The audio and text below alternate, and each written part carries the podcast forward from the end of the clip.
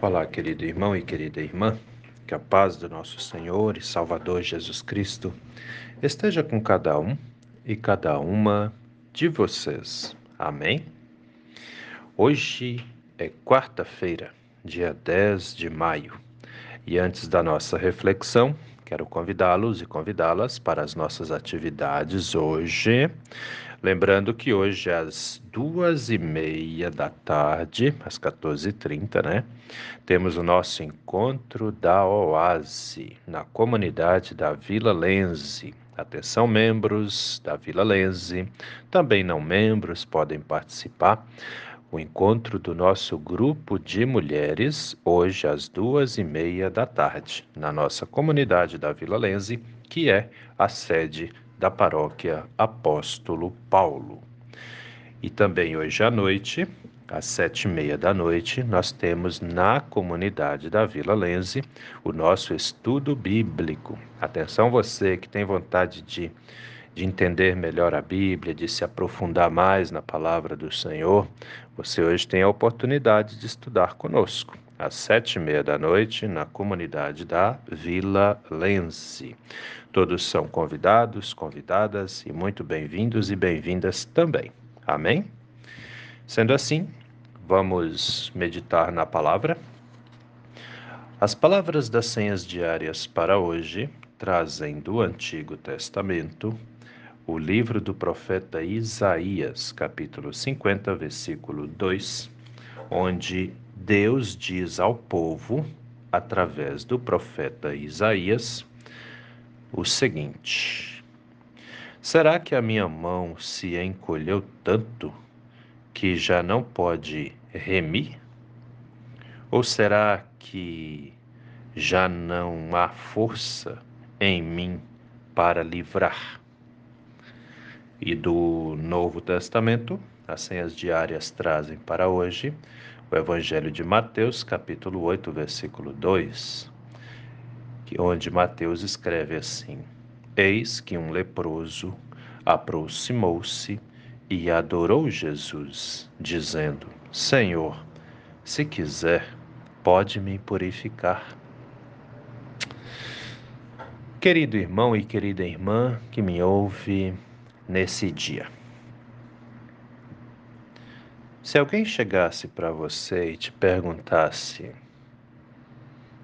onde Deus está? O que você responderia para essa pessoa? Onde Deus está? É uma pergunta pequena, né? Três palavrinhas. Onde Deus está? Mas a resposta dessa para essa pergunta pode ser grandiosa, reveladora, né? Para muita gente. Tu já parou para pensar nisso? De repente vai ter aqueles que vão dizer: "Ah, Deus está no céu", né? Boa parte das pessoas veem dessa forma. Deus está não apenas no céu, mas lá longe, bem longe, bem longe da gente. Muita gente vê assim, né? Pelo fato de entenderem que ele está no céu. Muito bem. Outros de repente vão dizer: Ah, Deus está em todo lugar, Ele está nas plantas, nas árvores, né? Deus está na criação. Já ouvi também isso, né? E tem ainda aqueles que vão dizer: Deus está aqui conosco. E é interessante que essa terceira resposta é a mais significativa, porém, é uma resposta que um número imenso de pessoas é, tem dificuldade em aceitar, em entender, né? E até de afirmar. Deus está aqui. Aqui aonde? Aqui comigo, aí com você. né, junto conosco. Mas muitas pessoas têm dificuldade com isso, né? Tem dificuldade. E aí nós entramos num problema. Uma perguntinha que poderia ser bem legal e trazer assim uma alegria muito grande, ela também pode ser um problema. Por quê? Porque muitas pessoas é, têm uma dificuldade de aceitar essa essa grandeza na sua vida, né? De que Deus está aí com você, assim como Ele está aqui comigo. Uma vez me fizeram essa pergunta: como é que pode Deus estar junto com uma pessoa aqui, junto com outra pessoa lá? Pois é, ué, mas nós estamos falando de Deus, né? Ele é o onipresente, ele está em todo lugar ao mesmo tempo. E aí as pessoas ficam naquela, mas como é que pode? Como é que pode? Entendam nós não estamos falando de um ser humano, nós estamos falando de Deus, o Criador de tudo, o que pode tudo, o que fez tudo. Não tem limite para ele, né? Isso nós precisamos entender. E aí, por que, que eu falei que aí nós caímos num problema? Porque esse mesmo Deus que é sem limites, ele é, deu a nós o poder de escolher. E aí muitas vezes as pessoas escolhem a caminhar longe de Deus. Muitas pessoas escolhem viver longe de Deus. Então, uma coisa que precisamos entender nisso tudo aqui, preste bastante atenção. Quando Deus estiver longe, foi porque nós o colocamos lá longe. E aí você vai perguntar, mas Pastor Gil, tu não acabou de falar que ele está perto de mim, perto de você, perto de todo mundo, porque não tem limite para ele? Pois é, não tem limite para ele, mas ele respeita a nossa decisão. E se a pessoa escolhe caminhar longe dele, ele vai ficar longe da pessoa. Porque ele não obriga nenhum de nós a vivermos seguindo ele, a vivermos acreditando nele. Entendeu? E aí tem muita gente que pensa que isso é bom. Não, isso não é bom não, porque Deus não nos obriga. E aí muita gente decide caminhar longe dele. E longe dele não tem salvação. Longe dele não tem bênção, não tem proteção, não tem graça, graça divina, né? A graça do Senhor. Então, assim, é, não é bom. Nós temos que ter sabedoria aqui. Mesmo que Deus nos dá o livre arbítrio e a gente pode escolher, então escolhamos andar com Ele, porque o poder dele não muda. Nada, nada pode mudar o poder de Deus. Olha lá, vamos para a Bíblia. Isaías 50, versículo 2, né? O povo decidiu caminhar longe dele, o povo decidiu é, andar sozinho, achando que, que tem poder. Entendam isso: ser humano não tem poder de coisa nenhuma. Isso tem que estar claro para nós, né? Ser humano não tem poder, tá bem? Nem para o bem, nem para o mal. Não temos poder. Poderoso é só Deus. Que isso fique bem claro. Então, ele usa o profeta Isaías para fazer essa pergunta aqui para o povo. Será que a minha mão se encolheu tanto que já não posso remir, ou seja, não posso resgatar aquele que sofre, que já não posso ajudar, que já não posso abençoar? É isso que está por detrás dessa pergunta aqui. Ou será que já não há força em mim para livrar o ser humano dos seus sofrimentos, das suas dores. É óbvio que a mão de Deus não encolheu.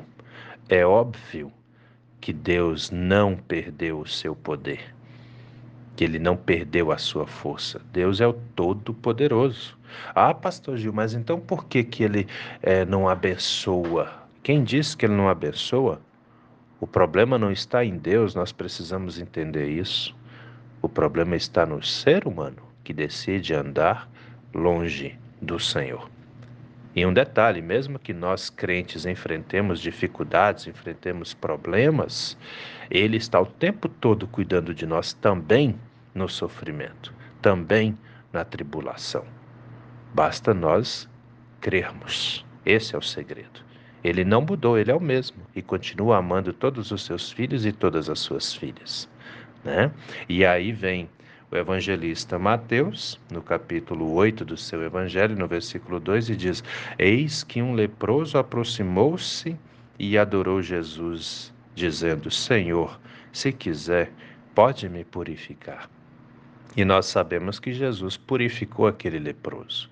Leia lá, Evangelho de Mateus, capítulo 8.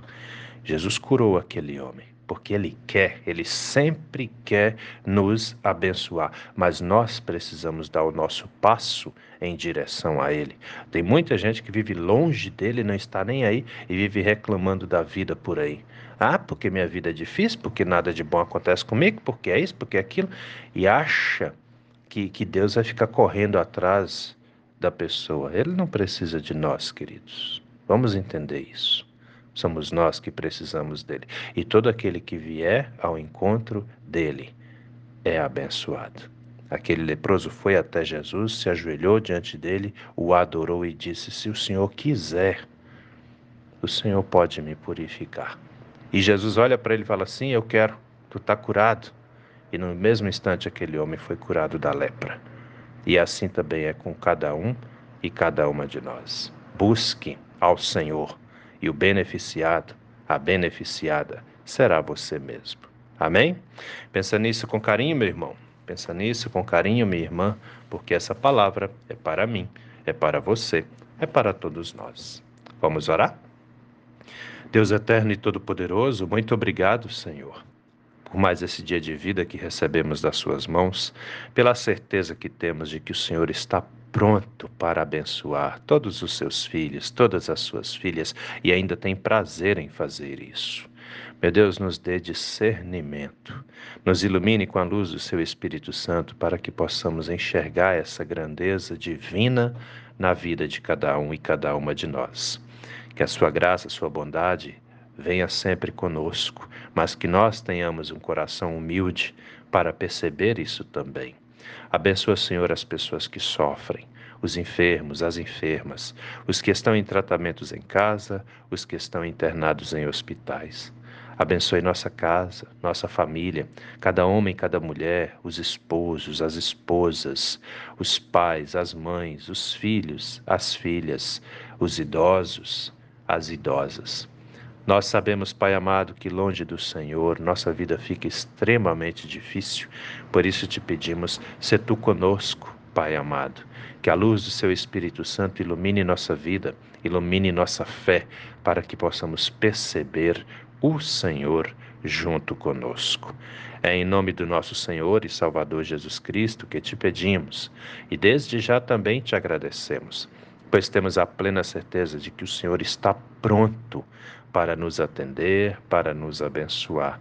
O que falta é muitas vezes nós buscarmos ao Senhor. Fique conosco, ó Deus eterno, hoje e a cada novo dia de nossas vidas. Em nome de Jesus. Amém, Senhor.